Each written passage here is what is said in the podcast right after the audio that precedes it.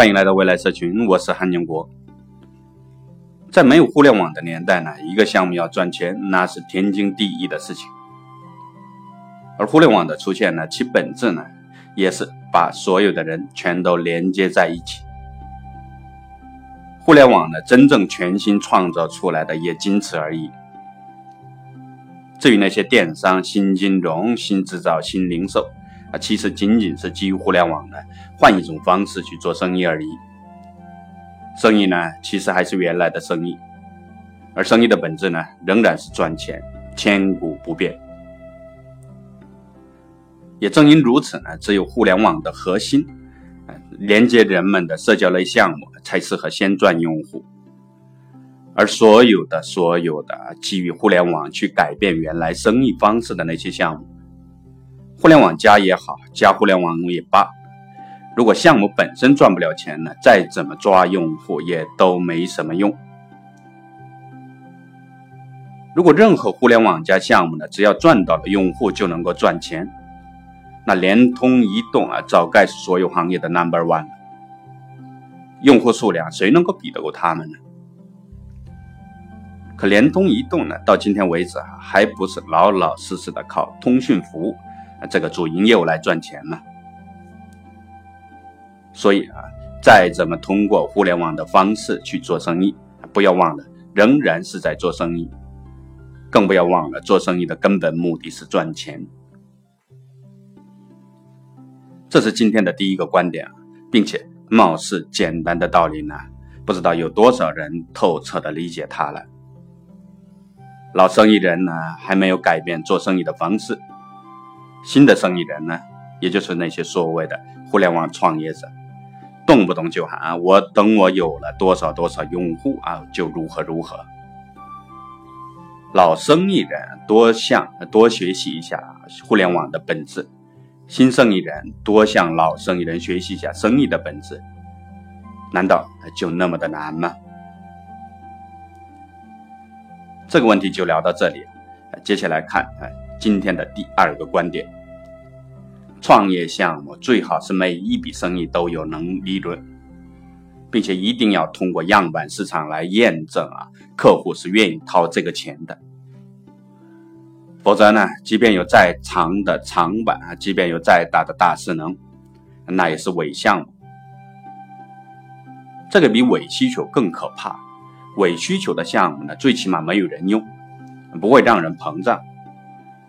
但这种放弃利润的项目呢，很可能会创造出啊繁荣的假象。正所谓不拿白不拿，免费或有补贴的时候呢，消费者一拥而上，这很容易让创业者呢膨胀起来。直到有一天呢，决定项目要赚钱的时候，啊把免费改为收费，补贴取消，价格调高，很可能就是项目要挂掉的那一天。有再多的用户都没用，所以扩张之前呢，一定要在样板市场上确认啊，客户是愿意掏钱的。在这一点上呢，我们看一下滴滴，如果价格定在啊一个平台也能够赚钱，司机和乘客也愿意接受的这么一个价格，不知道还能否像现在这样有强劲的需求？还有模板。如果每半小时的价格呢，从一块钱调到四块钱，这个盈利线，那还有多少人会用它呢？不敢说一定会啊，但也不敢说不会，就看摩拜给单车赋予什么样的内涵，让大家愿意为此掏钱。也正因如此呢，未来社群啊，到目前为止给大家推荐的项目呢。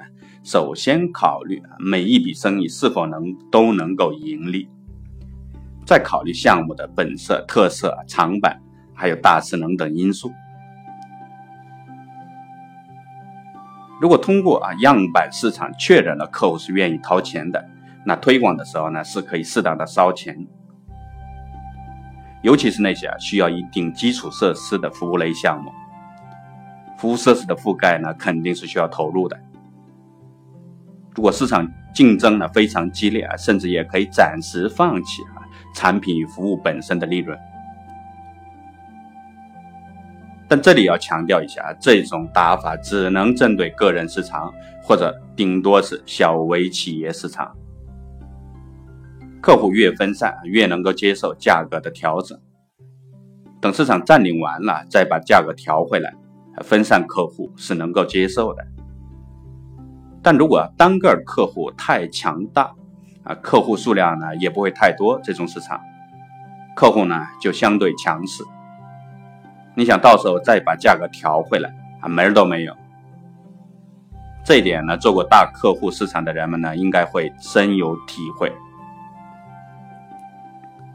去年我就看过很多做商场 O2O 服务的企业呢，靠低价格去吸引客户，那到最后快要倒闭的时候呢，再想要提高价格，没有一个商场愿意。